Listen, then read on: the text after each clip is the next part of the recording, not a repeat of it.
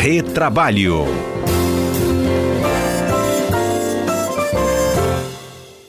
Nosso quadro Retrabalho no Ar, abrindo os trabalhos de 2021, nesse 6 de janeiro. E trazendo então destaque com o nosso comentarista Alberto Nemer. Estamos aqui atentos porque Cássio Moura está em trânsito, então ele volta com a gente na próxima oportunidade. E aí a gente acabou de falar sobre o trânsito, Nemer, e ontem foi muito difícil né, falar sobre trânsito porque havia né, problemas em relação à paralisação do transporte público, né, uma paralisação dos rodoviários com uma demanda em relação à presença dos cobradores nos coletivos. Mas o impacto disso é enorme, né? Apesar do trânsito estar fluindo hoje, mas mas o impacto disso ainda continua. No caso de paralisações assim, nossa leitura com você se dirige então para a realidade dos empregados e funcionários. Isso pode ser motivo para faltar um dia de trabalho e penalizar também esse funcionário, esse empregado, Nemer?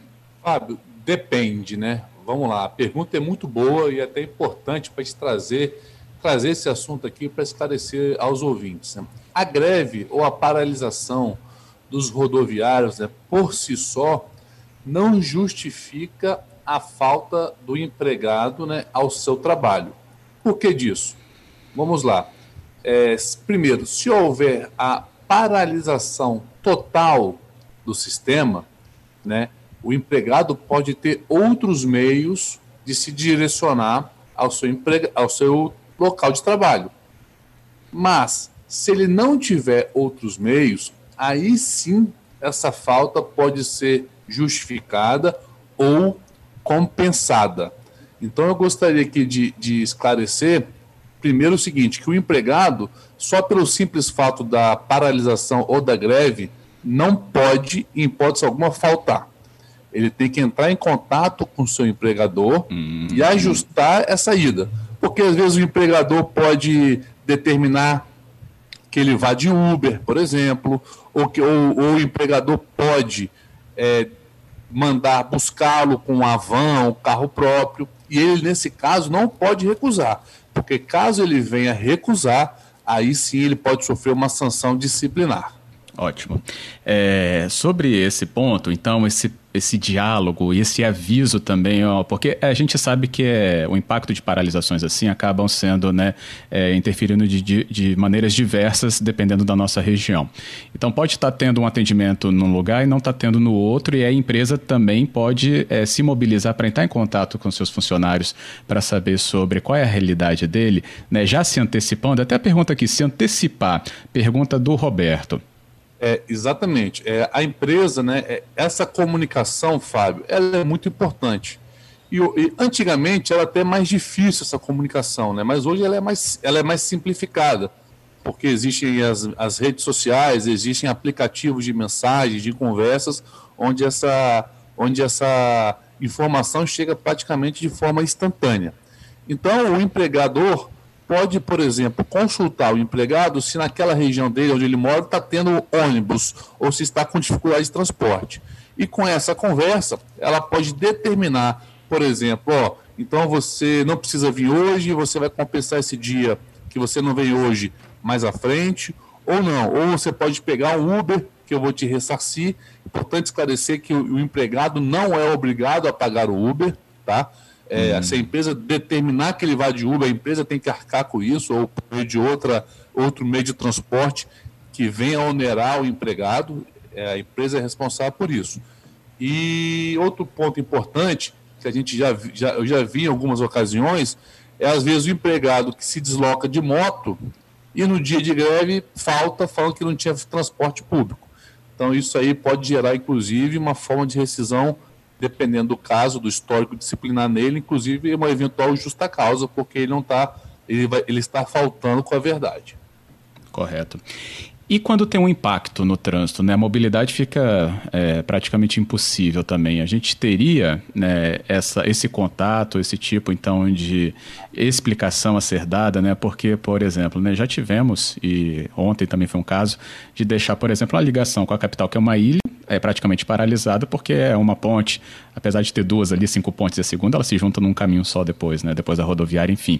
Mobilidade muito difícil e o dia vai passando, essa mobilidade não melhora, enfim. O horário também do, do, do funcionário fica comprometido né, naquele expediente. O que, que você traria de leitura? Esse, esse expediente comprometido. É, há um acordo, pode-se chegar a esse acordo de esse dia, então, é, não ser. É, não dá prosseguimento à ida desse funcionário até a sua empresa por causa de mobilidade? Pode sim, Fábio. A pergunta é muito importante.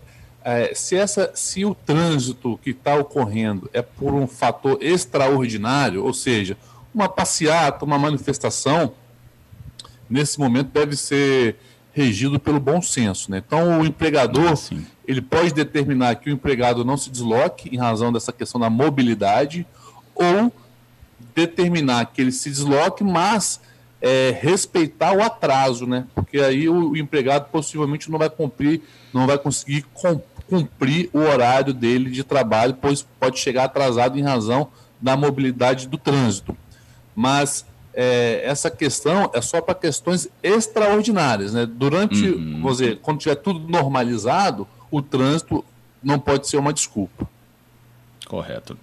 Nós estamos no nosso quadro Retrabalho, com o nosso comentarista Alberto Nemer hoje conosco, trazendo então essa leitura sobre essas consequências de paralisações e greves, como é o caso do exemplo aqui da Grande Vitória, devido aos rodoviários. E tivemos uma pergunta aqui, é, legal também, do Jackson de Vitória, é, ele falando: o funcionário que trabalhou à noite e aí de manhã está em greve, né? Então não tem funcionamento do transporte. O patrão é obrigado a levar para casa? Pergunta é excelente. Não há qualquer tipo de obrigatoriedade legal, mas nesse caso é, devemos aí também ser norteado pelo bom senso. E eu, aí nesse, nesse caso específico eu recomendo que a empresa providencie meios para que o empregado possa ir para sua casa. Boa. Às vezes o bom senso, né, né fica tão escondidinho é... ali, o pessoal já pensa na judicialização de tudo, né? Exatamente. Eu acho que não há solução melhor, Fábio e ouvintes, do que a conversa, do que o diálogo, do que o bom senso, principalmente nesses momentos extraordinários por isso. São extraordinários e a gente espera que realmente, quando aconteçam, que sejam pontuais e direcionados à categoria que tem a sua própria reivindicação, não espraiando isso para consequências enormes para a cidade. É isso. Alberto Nemer, obrigado hein, pela conversa aqui, já respondendo os nossos ouvintes também. Um bom 2021 para você.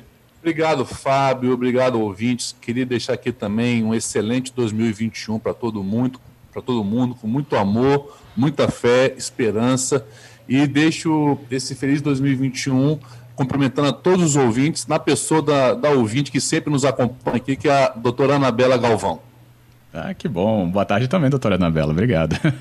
Neme, até a próxima. Até a próxima. Fiquem com Deus. Um abraço.